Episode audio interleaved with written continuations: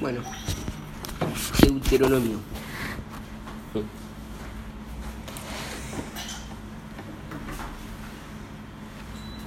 Em, después de 38 años de haber salido de Sinaí, después de que había desaparecido toda la primera generación, el pueblo reanudó el viaje, ¿no? Desde, desde el desierto de Parán, donde habían estado acampando, eh, con un largo desvío, rodeando Edom, hasta que finalmente llegaron a Moab, ¿sí? Y ahí acamparon, estando ahí nomás, a un cruce de Canaán, ¿sí? Se quedaron ahí esperando las instrucciones finales para poder cruzar finalmente y, poseer esa tierra que Dios le había prometido a sus padres y a sus antepasados hasta Abraham. Seguramente fue un momento épico, ¿no? majestuoso. Y según el libro de, de Deuteronomio, Moisés aprovechó esa ocasión, ese momento, eh, ese último campamento, para pronunciar tres discursos al pueblo de Israel. ¿sí? Discursos de despedida, ya que a Moisés ya se le había dicho que él no iba a entrar a la tierra de Canaán con el pueblo. Y por supuesto que estos tres discursos tienen propósitos concretos. ¿sí? Eh, esta era una generación nueva que necesitaba que se le dijera todo lo que había pasado desde Egipto, ¿sí? pasando por el pacto en Sinaí, eh, pasando por los años de pecado, paciencia y providencia en el desierto. Eh, por eso el primer discurso habla de los hechos de Dios, del capítulo 2, versículo 6 al capítulo 4, versículo 40. El segundo discurso habla sobre la ley de Dios, el 4, desde el 4.44 al 11.32. Y el tercer discurso, desde el 21.1 hasta el final, sobre el pacto de Dios, con algunas instrucciones específicas eh, en el medio de cada uno. ¿sí? Pero más allá de eso, a través de estos tres discursos, una vez más y como lo venimos haciendo nosotros, eh, vamos a poder observar eh, mucho acerca de la, doctrina de Dios. ¿sí? Vamos a observar mucho sobre el carácter, sobre la naturaleza de Dios, porque Deuteronomio, al igual que Números, por ejemplo, está colmado de conceptos teológicos que han influido sobre la vida, el pensamiento de los israelitas, de los judíos y después de los cristianos hasta hoy. En Deuteronomio comienzan a construirse con mayor claridad, digamos, muchos eh, conceptos teológicos que después van a seguir desarrollándose a lo largo de la revelación progresiva de las escrituras. Así que como hicimos la otra vez con números y con otros, creo que la primera parte de Génesis también, en este caso, en el caso de hoy también, en vez de repasar el contenido en forma de bosquejo, lo que vamos a hacer es mencionar una serie de distintos conceptos eh, teológicos que están presentes con total relevancia a lo largo de todo el libro de, Deuteronomio.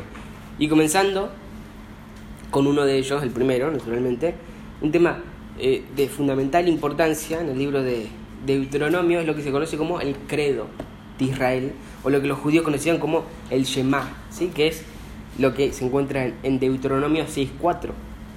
Deuteronomio 6.4. Ahí vamos a leer lo que todo el pueblo de Dios leyó y estudió por generaciones hasta incrustarlo en sus corazones.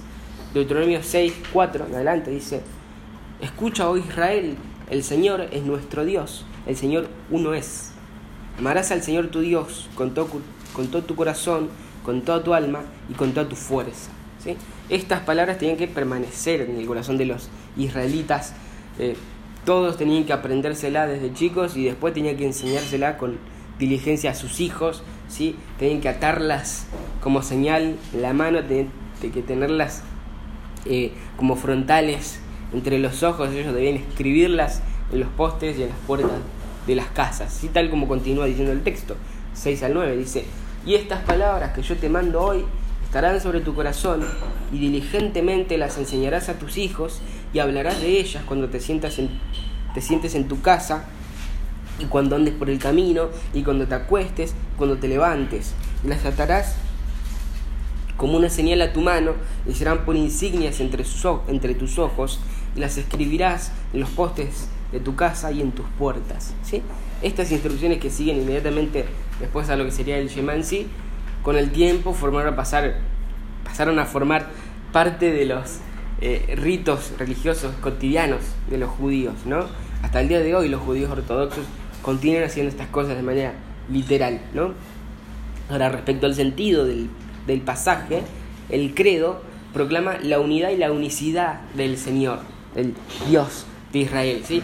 específicamente en relación, eh, digamos, en la relación establecida entre él y su pueblo. Porque la palabra que se utiliza como uno eh, en el hebreo es literalmente el número. ¿sí? Si la enseñanza específica hubiera sido, que, digamos, únicamente el monoteísmo y nada más que eso, lo más natural hubiera sido utilizar otra palabra hebrea cuya traducción sería algo así como el Señor, nuestro Dios es el único Señor o algo así, ¿sí?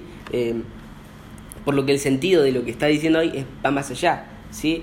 Sí, eh, digamos, excluye todo concepto de politeísmo eh, en el Dios de Israel, Él es uno y no, son muchos, pero además de eso, por encima de todo, el punto, este credo, el punto del, del Shema, es la exclusividad del Señor que demanda, digamos, de su pueblo un amor absoluto.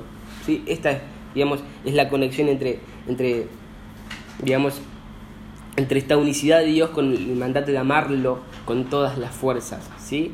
Eh, el credo no presenta el monoteísmo como un concepto filosófico, como lo conocemos ahora, que es un concepto filosófico, pero sí presenta al Señor como el único Dios eh, que los israelitas podían y debían amar y servir, ¿sí? porque el amor de todo corazón, con todo el alma y con todas las fuerzas no da cabida a la devoción a otro Dios. De hecho, a veces la visión israelita primitiva se la llama monolatría, ¿sí? Porque eh, en este punto todavía no, no, se negaba explícitamente la existencia de otros dioses.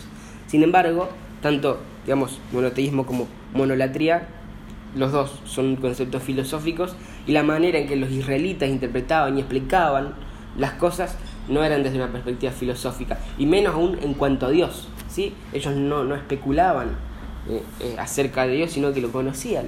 Y lo conocían por sus experiencias con Él. ¿sí? Él era aquel que los había librado de Egipto. Eh, ¿sí? Él era aquel que se había comprometido por medio de un pacto, aquel que creó una relación ahí donde antes no, la, no existía, donde, antes no la había, y que ahora les demandaba esta plena devoción. ¿sí? La fe de ellos, digamos, resumida en este credo, es el resultado de la experiencia que ellos tuvieron y no una conclusión de lógica o un, postulado filosófico. Y esto de alguna manera se conecta con otra de las cuestiones importantes dentro de Deuteronomio, porque algo que también vemos de manera muy clara en todo el libro eh, es la perspectiva que el pueblo eh, tenía respecto al hecho de que es Dios quien actúa en todo lo que sucede. ¿sí? El concepto del Señor como alguien que interactúa con los seres humanos escogidos, obviamente lo se presenta por primera vez Deuteronomio, ya lo vimos antes, lo, venimos viendo desde el principio, es un concepto que forma, por ejemplo, parte esencial en la historia de la creación, en el relato del diluvio, y por supuesto también es central en el pacto abrámico, que ya vimos en Génesis. Es un, concepto que también quedó ilustrado con elocuencia cuando Dios doblegó al faraón ante su negativo de liberar a los israelitas y cuando después también frustró su intento de, y el de su ejército de recapturarlos. Ahí que todo eso, digamos, en todas esas cuestiones quedaba muy claro la cuestión de que Dios interactuaba con su pueblo, eh, de manera que no es la primera vez que aparece, pero en Deuteronomio los hechos históricos de Dios forman una parte fundamental en el punto de vista del libro, ¿sí? en particular porque todos estos hechos históricos se relacionan con los reclamos que Dios le hace a los israelitas tanto en el momento de entrar en la tierra prometida como lo que tenían que hacer después de entrar en la tierra prometida. ¿sí? Moisés, por ejemplo, conecta el reclamo de exclusividad manifestado en el, en el como vimos recién, con los hechos históricos del pueblo. Les recuerda, por ejemplo, Deuteronomio 4.3.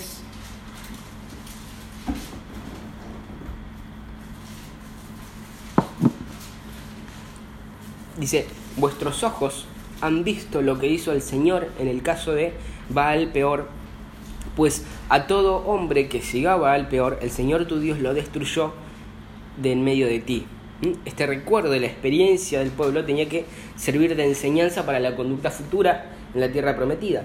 Versículo 5. Mirad, yo os he enseñado estatutos y decretos tal como el Señor mi Dios me ordenó, para que los cumpláis en medio de la tierra que vais a entrar para poseerla.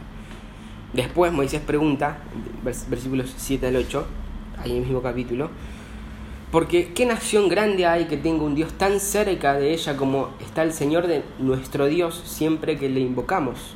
O qué nación grande hay que tenga estatutos y decretos tan justos como toda esta ley que hoy pongo delante de vosotros. Ahora de nuevo hace una conexión con los acontecimientos históricos, pero ahora en vez de hacerlo con las exigencias del Señor, lo hace con la fe. La fe que, por ejemplo, manifiesta eh, ese pasaje del Shema, versículo 9. Por tanto, cuídate y guarda tu alma con diligencia para que no te olvides de las cosas que tus ojos han visto y que no se aparten de tu corazón todo eh, de tu corazón todos los días de tu vida, sino que las hagas saber a tus hijos y a tus nietos. Otro ejemplo, la doctrina de que Dios es invisible y, el, y el, mandato de no hacerse imágenes de, de ninguna forma, digamos, porque ninguna va a poder representar a Dios, se fundamentan en la experiencia de Oreb, capítulo 4, seguimos en el capítulo 4, versículo 19, dice, no sea que levantes los ojos al cielo y veas el sol, la luna, las estrellas y todo el ejército del cielo y seas impulsado a adorarlos y servirlos, cosas que el Señor tu Dios ha concedido a todos los pueblos debajo de todos los cielos. Y, prosigue Moisés, versículo 20, pero a, a vosotros el Señor os ha tomado y os ha sacado del horno de hierro de Egipto, para que fuerais pueblo de su heredad como lo sois ahora. ¿sí? El sol, la luna y las estrellas pertenecen a todos por decreto de Dios, pero la liberación de Egipto fue una acción particular de Dios a favor de Israel solamente y dada para hacerlo su propio pueblo. ¿sí?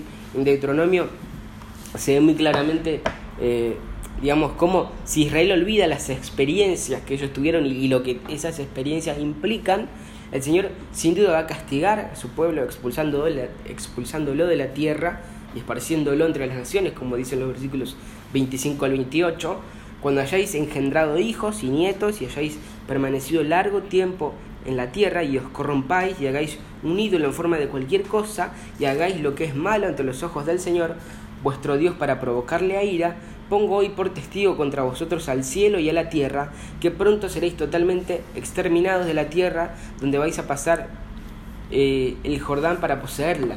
No viviréis por mucho tiempo en ella, sino que seréis totalmente destruidos. Y el Señor os dispersará entre los pueblos y quedaréis pocos en número entre las naciones, a donde el Señor os llevará. Allí serviréis a dioses hechos por manos de hombre, de madera, de piedra, que no ven, ni oyen, ni comen, ni huelen. ¿Sí? Eso por un lado, pero por otra parte, si Israel se vuelve a Dios y obedece su voz y conecta su experiencia con el Señor, con la fe y las exigencias de Él, Él es misericordioso y no va a olvidar el pacto que juró a sus padres. Lo que sigue, versículo 25 al 31. Pero desde allí buscarás al Señor tu Dios y lo hallarás si lo buscas con todo tu corazón y con toda tu alma. En los postreros días, cuando estés angustiado y todas estas cosas te sobrevengan, te sobrevengan, volverás al Señor tu Dios y escucharás su voz. Pues el Señor tu Dios es Dios compasivo, no te abandonará, ni te destruirá, ni olvidará el pacto que Él juró a tus padres. Y con lo que dice después, el punto queda todavía más claro, versículos 32 al 35. Ciertamente, pregunta ahora acerca de los tiempos pasados que fueron antes de ti, desde el día en que Dios creó al hombre sobre la tierra.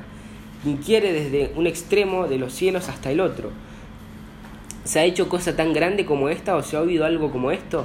¿Ha oído pueblo alguno la voz de Dios hablando en medio del fuego como tú lo has, la has oído y has sobrevivido? ¿O ha intentado Dios alguno tomar para sí una nación en medio de otra nación con pruebas, con señales y maravillas, con guerra y mano fuerte y un brazo extendido y hechos aterradores como el Señor tu Dios hizo por ti en Egipto delante de tus ojos? A ti te fue mostrado para que supieras que el Señor, Él es Dios ningún otro hay fuera de él. Y es así que Moisés en su último discurso declara esto. Ahora nos vamos al 29, capítulo 29, versículos 2 al 4.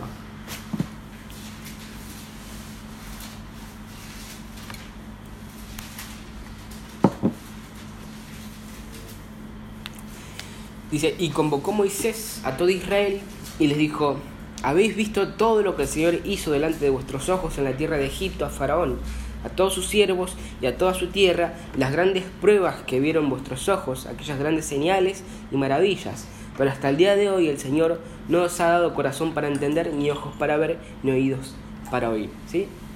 Nuevamente se menciona que fue Dios quien los había conducido por el desierto y había suplido sus necesidades. Y después Moisés señala el propósito de toda esta acción. Versículos 29, eh, capítulo 29, versículo 13. Al a fin de establecerte hoy como su pueblo y que Él sea tu Dios, tal como te lo ha dicho y como lo juró tus padres Abraham, Isaac y Jacob. ¿sí? El Señor es quien actúa en su pueblo y esto no debe pasar sin más, sino que tiene implicaciones eh, inmensamente abarcativas ¿sí? en todos los aspectos de la vida, tanto para la fe y la confianza en el Señor eh, como para la obediencia. Y, sí, la obediencia y acatar sus exigencias y sus mandamientos y sus estatutos. ¿sí? Otro concepto muy presente en Deuteronomio eh, el concepto relativo a que, a que Dios escogió a Israel para ser de su propiedad, ¿sí? Eh, lo cual habitualmente se le llama como elección o como la doctrina de la elección. Otra vez es un tema que no aparece por primera vez acá, lo vemos desde antes, porque la base de esta doctrina de la elección se encuentra en el llamado de Abraham, en Génesis, donde la promesa de Dios se dirige a la simiente o a la descendencia de Abraham eh, esta idea también se destaca muchísimo eh, en, el llamado a Moisés, ahí también se ve, también se encuentra en la revelación de la ley en Sinaí y en el sistema de, sacrificios presentado en Levítico, ¿sí? lo vemos digamos, también en la referencia a la promesa que aparece en, el relato de, los espías que habían enviado Canaán y en su informe de la minoría, es decir, la doctrina de la elección es algo que lo vemos en varios lugares del Pentateuco, pero sobre todo es la idea dominante de Deuteronomio, ¿sí? La palabra que se emplea de manera más habitual para exponer la teoría de la elección en el Antiguo Testamento es el verbo escoger, ¿sí? Y este verbo, este verbo aparece con bastante frecuencia en, en Deuteronomio, pero además del uso de ese verbo, la idea de la elección que Dios había escogido a Israel para ser su pueblo se expresa de muchas otras maneras y muchas de esas veces, digamos, la idea está implícita, aunque no se emplee la palabra expresamente, ¿sí? Como por ejemplo en Deuteronomio 4, 32 al 35, creo que lo leímos, ¿no? Dice, ciertamente, pregunta ahora acerca de los tiempos pasados que fueron antes de ti, desde el día en que Dios creó al hombre sobre la tierra, inquiere desde un extremo de los cielos hasta el otro. ¿Se ha hecho cosa tan grande como esta o se ha oído algo como esto? ¿Ha oído pueblo alguno la voz de Dios hablando del medio del fuego como tú lo has oído y has sobrevivido? ¿O ha intentado Dios alguno tomar para sí una nación del medio de otra nación con pruebas, con señales y maravillas, con guerra y mano fuerte y con brazo extendido y hechos aterradores, como el Señor tu Dios hizo por ti en Egipto delante de tus ojos?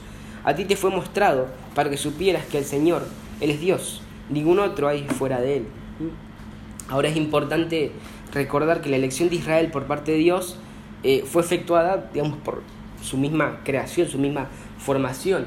Israel fue escogido en su misma formación como un pueblo nuevo, eh, digamos, y, no es que eh, agarró a un pueblo que ya existía desde antes, ¿sí? La elección divina no es un hecho arbitrario, como si Dios tomara una nación existente de todas las que había y rechazara a las otras, ¿sí? Su obra eh, nueva de redención para toda la humanidad, la humanidad caída desde Génesis 3, como lo venimos viendo, requería la formación de una nación nueva, a partir de la familia de Abraham, como se lo había prometido a él, eh, y de los hechos subsiguientes en toda su historia. ¿sí? Moisés dice en el 7.6 de Deuteronomio, porque tú eres pueblo santo para el Señor tu Dios.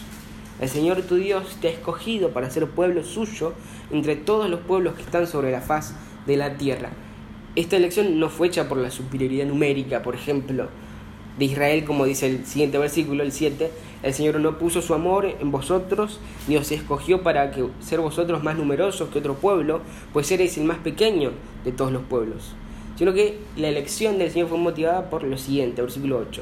Más porque el Señor os amó y guardó el juramento que hizo vuestros padres. El Señor os sacó con mano fuerte y os redimió de casa de servidumbre de la mano de Faraón, rey de Egipto. ¿sí? Por el amor del Señor que él había elegido a Israel. A Israel.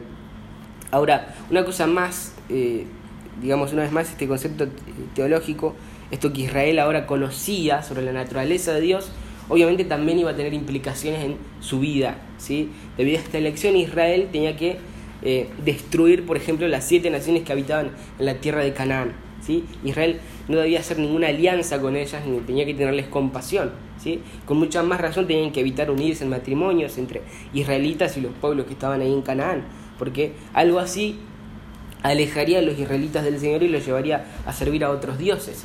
7, 1 al 5 dice, cuando el Señor tu Dios te haya introducido en la tierra donde vas a entrar para poseerla y haya echado de delante de ti muchas naciones, los hititas, los jerjeseos, los amorreos, los cananeos, los fereceos, los hebeos y los jebuseos, siete naciones más grandes y más poderosas que tú, y cuando el Señor tu Dios los haya entregado delante de ti y los, haya los hayas derrotado, los destruirás por completo. No harás alianza con ellos ni te apiadarás de ellos, y no, no contraerás matrimonio con ellos, no darás a tus hijas a sus hijos, ni tomarás sus hijas para tus hijos, porque ellos apartarán a tus hijos de seguirme para servir a otros dioses. Entonces la ira del Señor se encenderá contra ti y Él pronto te destruirá. Por el mismo motivo ellos tenían que destruir todos los símbolos religiosos de los pueblos de Canaán, ¿sí? eso está en el versículo 5. Mas así haréis con ellos, derribaréis sus altares, destruiréis sus pilares sagrados y cortaréis sus imágenes de acera y quemaréis a fuego sus imágenes talladas. ¿sí?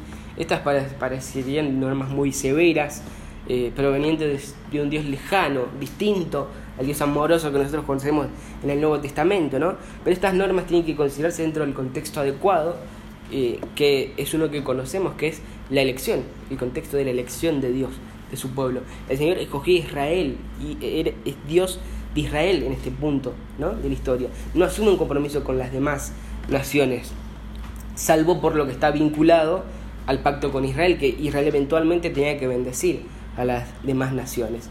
Eh, esta idea básica de la elección se encuentra de, fondo en todos los pasajes exclusivistas que están en el Nuevo Testamento, por ejemplo, primera de Juan 2.15, eh, Juan 1.12, Juan 8.42 al, 47.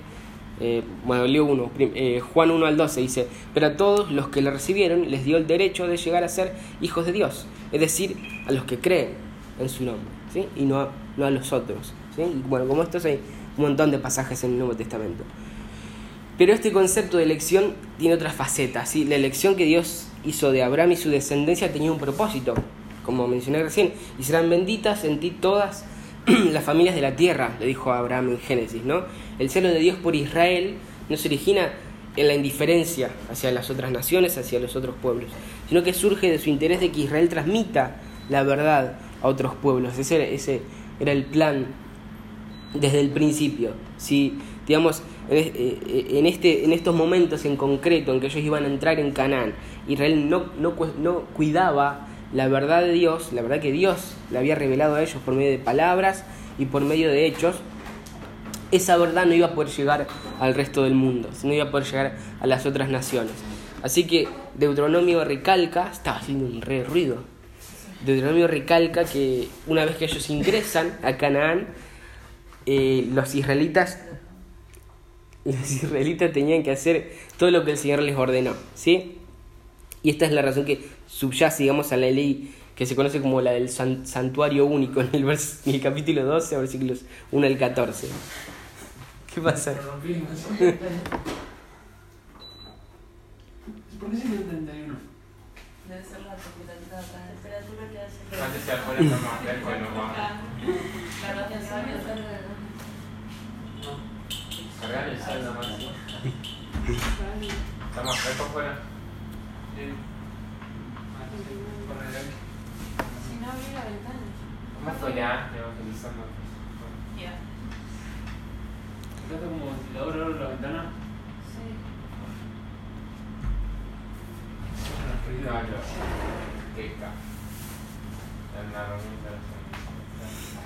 Bueno, Deuteronomio 12, 1 al 14. Esto es lo que se conoce como la ley del santuario único está conectado con, con lo que veníamos diciendo recién. Estos son los estatutos y los decretos que observaréis cuidadosamente en la tierra que el Señor, el Dios de tus padres, te ha dado para que la poseas todos los días que viváis sobre su suelo. Destruiréis completamente todos los lugares donde las naciones que desposeeréis sirvan a sus dioses. sobre los montes altos, sobre las colinas y debajo de todo árbol frondoso.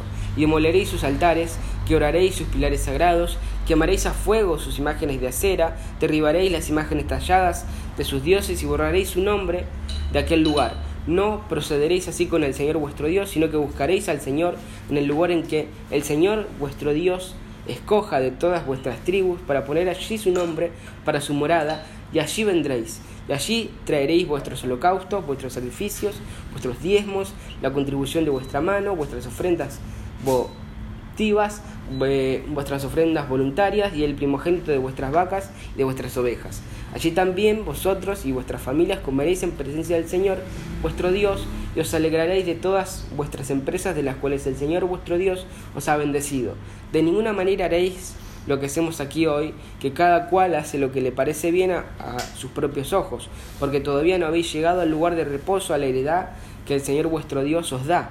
Cuando crucéis el Jordán y habitéis en la tierra que el Señor vuestro Dios os da en heredad, y Él os dé descanso de, de, todos vuestros enemigos alrededor de vosotros, para que habitéis seguros, entonces sucederá que al lugar que el Señor vuestro Dios escoja para morar a su nombre, allí traeréis todo lo que yo os mando, vuestros holocaustos, vuestros sacrificios, vuestros diezmos, la, y la ofrenda alzada de vuestra mano y todo lo más selecto de vuestras ofrendas eh, votivas que había, habíais prometido al Señor, y os alegraréis en presencia del Señor vuestro Dios, vosotros, vuestros hijos vuestras hijas, vuestros siervos y vuestras siervas, y el levita que vive dentro de vuestras puertas, ya que no tiene parte ni heredad entre vosotros.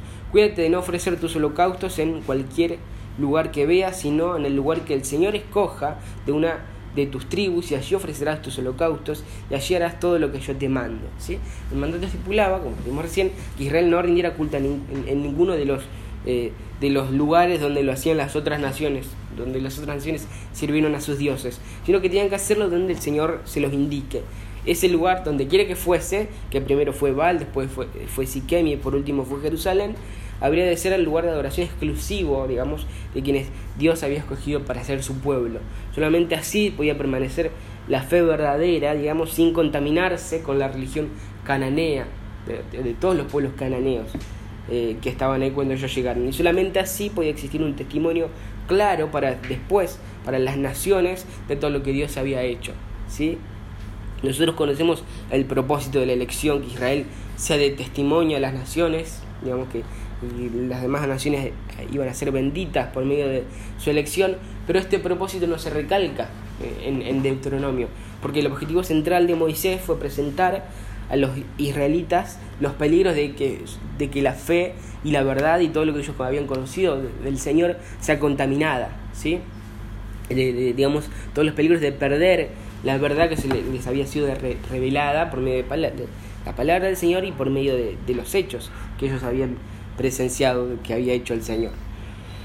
Derivada de la elección, otra doctrina teológica muy presente en Deuteronomio es el tema de la relación de pacto. ¿sí? La relación que resultó de esa elección de Israel por parte de Dios se suele denominar relación de pacto. La palabra pacto aparece un montón de veces en el Antiguo Testamento y si bien a veces se lo denomina contrato o acuerdo, el pacto bíblico, el pacto en el sentido bíblico no equivale exactamente a esos términos de contrato o de acuerdo, ¿sí? Porque un contrato implica una cosa por la otra eh, y si alguna de las dos partes no cumple, la otra parte queda libre de toda obligación, libre de toda unión, de todo compromiso. Eh, ni siquiera el tratado entre un señor y un vasallo equivale exactamente a lo que es un pacto bíblico, ¿sí? Porque en este caso el rey conquistado al pueblo del, del vasallo eh, y por tanto, digamos, eh, tenía ciertos, eh, digamos, tenía cierto poder sobre él y a cambio prometía darle también ciertos beneficios, ciertos, ciertas ventajas, digamos, teniendo en cuenta la condición en la que se encontraba. Pero el pacto bíblico no se basa ni en el principio de una cosa por la otra, ni en el, concepto de la conquista, sino que parte del amor, ¿sí? como ya lo leímos, 7-8, más porque el Señor os amó y guardó el juramento que hizo a vuestros padres, el Señor os sacó con mano fuerte y os redimió de casa de, y os redimió de casa de servidumbre de la mano de Faraón, rey de Egipto. Por consiguiente, aunque el pueblo no cumpla su parte del compromiso, como sin duda pasó después en el periodo en el desierto, Dios no, no rompe su pacto. Eh, versículo 31 capítulo 4. Pues el Señor tu Dios es Dios compasivo, no te abandonará, ni te destruirá, ni olvidará el pacto que Él juró a tus padres. ¿sí? Más adelante en los profetas la relación de pacto es que, que acá se gesta es fundamental, ¿sí? de hecho pasa a ser la piedra angular de la esperanza que los profetas eh, formulaban y predicaban, ¿sí? porque tres elementos eh, básicos integraban la esperanza que predicaban los profetas. Primero primero la formación del pueblo que Dios había escogido para sí, después su herencia, digamos, de la tierra que él había prometido entregar a los patriarcas y a sus descendientes, y por último el establecimiento del trono que él había prometido a David y a su, y a su posteridad. ¿no? Cada una de estas promesas se fue incorporando al pacto, bien al que hizo Dios eh, con Moisés y confirmó después con Isaac, Jacob y José y después con Moisés, o bien el pacto que más mucho tiempo más adelante hizo con David, ¿sí? Puesto que el Señor es un Dios que cumple sus promesas, los profetas sabían que finalmente el Señor iba a redimir a su pueblo y lo iba a restituir a la tierra y, que también les, les, iba a consagrar un rey, ¿sí? Eh, los elementos de esta esperanza de los profetas están presentes ya desde Deuteronomio, ¿sí? En el planteo de sus convicciones, Moisés es el arquetipo del profeta, como ya habíamos visto antes. Sin embargo, eh, no tiene que suponerse que, que no, no, incumbía ninguna obligación para Israel en esta relación de pacto. De hecho, la ley que le fue dada en Sinaí, la, que Moisés reitera con las aplicaciones correspondientes en este libro, está compuesta por las aplicaciones, las obligaciones resultantes a esta relación establecida por el pacto. ¿sí? Eh, en este punto es, es esencial comprender la eh, sutil eh, diferencia, la sutil distinción que hay entre contrato y, pacto. ¿sí? Si la relación entre Israel y Dios hubiera sido la, la que supone un contrato, el compromiso de Dios habría estado sujeto que, a que Israel cumpliera sus obligaciones. ¿sí? La relación de pacto, sin embargo, Dios cumple su parte, sus promesas, por amor y por simplemente por el hecho de que Él es Dios. ¿sí? Quizá discipline a Israel por su desobediencia y hasta quizá castigue a generaciones enteras por su obstinada incredulidad, pero su pacto sigue vigente, sencillamente por su naturaleza. ¿sí? Israel, en cambio, está obligada a guardar las estipulaciones del pacto, no con el fin de poner a Dios en deuda consigo, con, ellos, Em, sino por el simple hecho de que Israel es su pueblo y tiene que conducirse, tiene que manejarse moverse conforme a la condición que tiene, a su condición de, de pueblo de Dios. ¿sí? Moisés apela al principio fundamental que habíamos visto en, en, Levítico de santos seréis porque santo soy yo, Jehová vuestro Dios. ¿sí? Eh, y entonces proclama la ley nuevamente. Eh, capítulo 8, versículos 1 al 6, él dice esto. Todos los mandamientos que yo os ordeno hoy, tendréis cuidado de ponerlos por obra, a fin de que viváis y os multipliquéis y entréis y toméis posesión de la tierra que el Señor juró dar a vuestros padres. Y te acordarás de todo el camino por donde el Señor tu Dios te ha traído por el desierto durante estos cuarenta años para humillarte, probándote a fin de saber lo que había en tu corazón, si guardarías o no sus mandamientos. Y te humilló, y te dejó tener hambre, y te alimentó con el maná que no conocías ni tus padres habían conocido, para hacerte entender que el hombre no solo vive de pan, sino que vive de todo lo que procede de la boca del Señor. Tu ropa no se gastó sobre ti, ni se hinchó tu pie durante estos cuarenta años. Por tanto, debes comprender que tu corazón eh, debes comprender en tu corazón que el Señor tu Dios te está disciplinando así como un hombre disciplina a su hijo. Guardarás pues los mandamientos del Señor tu Dios para, y miren acá el propósito, ¿cuál es el propósito de que Israel obedezca al Señor y guarde, la, digamos, eh, las obligaciones del pacto? Guardarás pues los mandamientos del Señor tu Dios para andar en sus caminos y para temerle. ¿sí? Simplemente eso es. Y es hermoso. Y a medida que avancemos, sobre todo en los libros de sabiduría, nosotros vamos a ver esta realidad con mayor profundidad. Este es el propósito de la obediencia al Señor, temerle y andar en sus caminos porque eh, ese es, eh, eh, digamos, ese es el principio de la sabiduría, como dice Proverbios, ¿no? Ahora, otro tema que por supuesto también está muy presente en Deuteronomio es el tema del pecado, el concepto del pecado. Y otra vez, no es algo completamente nuevo, la base de la doctrina bíblica del pecado se presenta en la historia de la caída, como lo recordarán Génesis 3, después se ilustra magistralmente en los capítulos subsiguientes y culmina con el diluvio, capítulos 4 al 9. En números, el pecado de Israel está ilustrado con varios episodios de murmuración, de rebelión, como habíamos visto, y en Deuteronomio, por su parte, se lo considera en el contexto justamente de esta relación de pacto. El acto de redención por el cual el Señor sacó a los israelitas de Egipto se menciona en relación con, directa, directa con los mandamientos. ¿sí? La obligación de los israelitas de guardar y cumplir eh, sus ordenanzas se originaba en que ellos habían sido escogidos para ser de la propiedad del Señor, para ser su pueblo. Por tanto, cuando ellos entraron a la tierra tenían que recordar estos hechos y tenían que guardar sus mandamientos. Sin embargo, eh, corrían riesgo de olvidar esta relación que ellos tenían con el Señor y volverse a otros dioses, por lo, por lo cual, digamos, por cierto, morirían. Eh, eso es lo que el Señor le dice en el versículo 19. Eh, el amor a Dios y la obediencia a sus mandamientos se colocaban de lado a lado y la bendición, digamos, en la tierra iba a resultar eh, de esa obediencia. Es decir, implícitamente la desobediencia iba a acarrear la retención de la bendición. ¿sí? El peor pecado eh, era volverse a otros dioses. ¿sí? En Deuteronomio se establecen muchas leyes, muchos estatutos detallados, pero rara vez se menciona eh, una pena por infringir una ley. En cambio, se promete eh, la bendición por guardar la ley. 7.12 dice, y sucederá que porque escuchas estos decretos y los guardas y los cumples, el Señor tu Dios guardará su pacto contigo y su misericordia que juró a tus padres. Pero en los casos en los que se menciona la apostasía y la idolatría, ahí sí se anexa una, una amenaza de castigo. Versículos 18 al 20. No sea que haya entre vosotros hombre, mujer, familia o tribu cuyo corazón se aleje hoy del Señor nuestro Dios para ir y servir a los dioses de aquellas naciones. No sea que haya entre vosotros una raíz que produzca fruto venenoso y ajenjo. Y sucederá que cuando él oiga las palabras de esta maldición, se envanecerá diciendo, tendré paz aunque ande en la terquedad de mi corazón, a fin de destruir la tierra regada junto con la seca. El Señor jamás querrá perdonarlo, sino que la ira del Señor y su celo arderán contra ese hombre, y toda maldición que está escrita en, este libro caerá sobre él, y el Señor borrará su nombre de debajo del cielo. ¿Mm? Tan serio era el pecado de la idolatría que se ordenaba a todo israelita matar a un hermano o una hija o una, a un hijo o a una esposa o un amigo que intentara eh, inducirlo a servir a otros dioses. Versículos 8 al 10 del capítulo 13 dice esto.